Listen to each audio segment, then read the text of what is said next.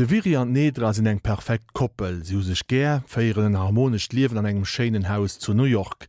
De Viri als Architekt as eng Fra Nedras lackelecht. Den James Salter stel es Kläger froh wat vum Prinzip vun der Realität a vun eng wëssenen Pessimismus sofries ass.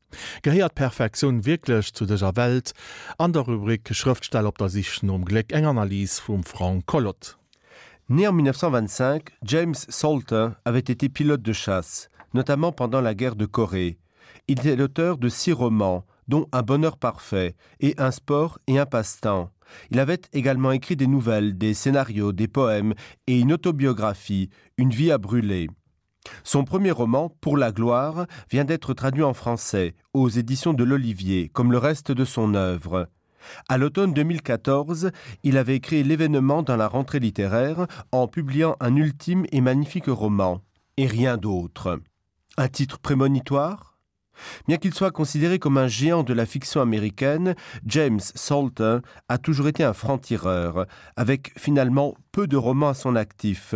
Ses plus importants, publiés à la fin des années 60, n'ont d'ailleurs connu à l'époque qu'un fort timide succès. Décédé en juin dernier à l'âge de 90 ans, James Salter laisse l'image d'un écrivain exigeant, qui ménage sa plume et son aspiration. Cinq livres en quarante ans, autant dire qu'il prend le temps de les fignoler. Comme son compatriote Paul Auster, James Salter est mieux compris, mieux accueilli en Europe que dans son propre pays, et à 71 ans, il trouve que la gloire tarde à venir. Après avoir passé deux ans dans l'armée pendant la Seconde Guerre mondiale, il se met à écrire, je cite, pour lutter contre la vie qui s'en va petit à petit. Son premier manuscrit ne trouve pas d'éditeur, mais le deuxième est publié. La reconnaissance critique est immédiate. James Salter suscite l'intérêt passionné d'un petit groupe d'inconditionnels qui le suivront de livre en livre. Pourtant, près d'un demi-siècle après ses débuts, il continue à être un auteur à cinq chiffres, comme il se qualifie lui-même, mais malheureusement plus près des dix mille exemplaires que des quatre-vingt-dix mille. Une injustice que la France, qu'il a découvert avec enthousiasme il y a deux ans grâce à American Express, un recueil de onze nouvelles dont chaque chute ressemble à une heureuse surprise, pourrait bien réparer. Voici enfin un bonheur parfait, un récit qui vous enveloppe d'une bouffée de nostalgie et vous entraîne dans le sillage d'un couple modèle, Nedra et Viri. James Salter est un amoureux du détail. Précise, mais jamais fastidieuse, ces descriptions nous invitent dans son univers, nous imprègnent de son atmosphère. Imaginez la scène. Dehors, les feuilles commencent à tomber. À l'intérieur, un thé fumant est servi tout près de la cheminée où crépite un bon feu. Nedra, une femme gaie et élégante, s'affaire dans la cuisine. Elle imitonne un dîner sophistiqué en robe du soir, alors que Viri invente des histoires pour que ses deux fillettes, tout en sirotant un cocktail. Comme le titre l'indique, un bonheur parfait, c'est l'image d'un bonheur parfait, une photo du rêve américain. Ils sont jeunes, ils sont beaux, ils ne manquent de rien, pourtant le verre est déjà dans le fruit. Pour pimenter cette existence trop tranquille, pour tromper l'ennui qui les guette, pour déjouer cette routine qui assassine tant de couples, Viri prend une maîtresse, Nedra un amant. Un butinage dangereux dont ils ne ressortiront pas indemnes. James Salter déteste le pathos, les grandes envolées lyriques. Pas besoin de tournures sophistiquées de mots rares pour exprimer la lente déliquescence de cette famille, l'inéluctable glissade vers la vieillesse qui réduit à néant les espoirs entretenus des années plus tôt. Dans ce somptueux roman écrit en 1975 et dont le titre original était Light Years, les sentiments prennent les couleurs de l'automne. L'enthousiasme se fane peu à peu. Les souvenirs deviennent plus vivaces que l'instant présent et James Salter, lui, atteint simplement la perfection. Toute vie est un processus de démolition, écrivait Scott Fitzgerald. James Salter semble lui donner raison avec ce roman cruel et subtil.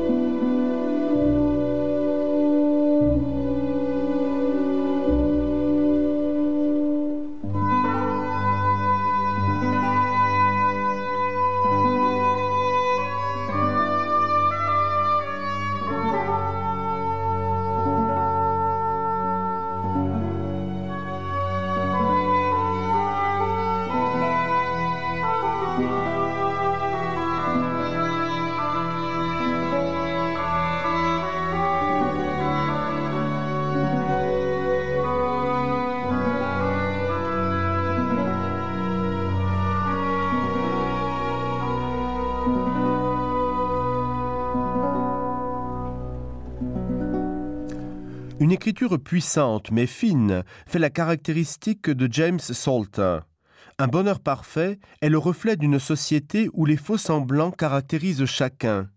Ce roman portant sur la déliquescence du couple, sous-tendu par une écriture lumineuse sur un thème universel, la fin de l'amour, décrit en effet la félicité domestique fugace vécue par Viri et Nedra. Dans une interview accordée en 2008 au magazine littéraire, à la question Pourquoi avoir choisi ce thème du bonheur? James Salter répondit, je cite, Les écrivains, pour la plupart, jugent le malheur plus intéressant que le bonheur. Mais tous les auteurs peuvent écrire des comédies, des tragédies. Écrire sur le bonheur se révèle bien plus difficile, parce qu'il est insaisissable. À l'origine, je n'avais pas choisi de travailler sur le bonheur. Je voulais écrire à propos d'un couple que je connaissais très bien autrefois. Non pas en dressant leur profil conjugal ou en tirant leur portrait, mais plutôt en rassemblant une série d'images signifiantes, les plus importantes, celles que le souvenir aurait gardées. Restituer la façon dont le passé apparaît à notre mémoire en créant un enchaînement d'images plus que des scènes complètes.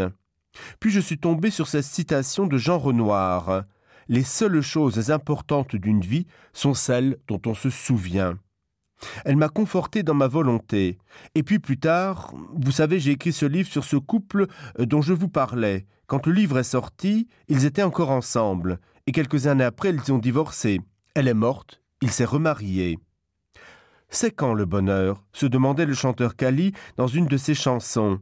À lire le roman de James Salter, on se dit que la question est loin d'être évidente. Nedra et Viri forment un couple heureux, deux splendides filles, Blanca et Benny, une situation financière confortable, de nombreux amis. Mais voilà, les apparences sont parfois trompeuses. Nedra, la quarantaine arrivant, rêve de reprendre sa liberté une fois les filles élevées. La liberté retrouvée est-elle la véritable définition du bonheur? L'apparente image idyllique se fissure devant le choix irrévocable de Nedra et la passivité de Viri. Tel un chirurgien des sentiments, James Salter dissèque ses tranches de vie avec un regard pessimiste. Ses réflexions sur le couple, sur le temps qui passe, sur nos choix et le regard des autres interpellent suivant nos propres expériences. Salter vise juste avec mélancolie et fatalisme. Pourtant l'ennui pointe son nez de temps à autre, en cause peut-être la volonté de raconter son histoire de façon euh, distanciée. Mais malgré ce léger bémol, on referme ce livre le cœur serré, avec un effet de miroir sur nos propres expériences et nos propres existences. En définitive, Un bonheur parfait est d'abord un roman incroyablement bien écrit. Solta est un adepte des phrases courtes, des descriptions d'une efficacité invraisemblable. Avec des petites touches pointillistes, il nous montre très bien la lente déchéance d'un couple qui a tout pour réussir. Une belle situation, de l'intelligence, de la sensibilité, de la culture, de la beauté, des amis, de la jeunesse et deux petites filles charmantes. L'on sera également surpris par deux choses.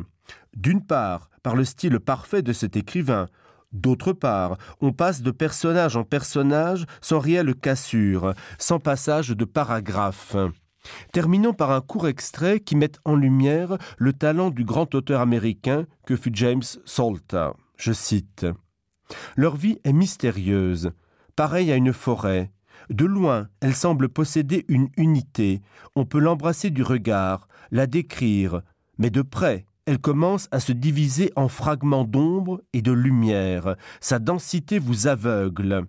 À l'intérieur, il n'y a pas de forme, juste une prodigieuse quantité de détails disséminés, sons exotiques, flaques de soleil, feuillages, arbres tombés, petits animaux qui s'enfuient au craquement d'un rameau, insectes, silence, fleurs. Et toute cette texture solidaire entremêlée est une illusion. En réalité, il existe deux sortes de vie, selon la formule de Viry, celle que les gens croient que vous menez et l'autre. Et c'est l'autre qui pose des problèmes et que nous désirons ardemment voir. James Salter.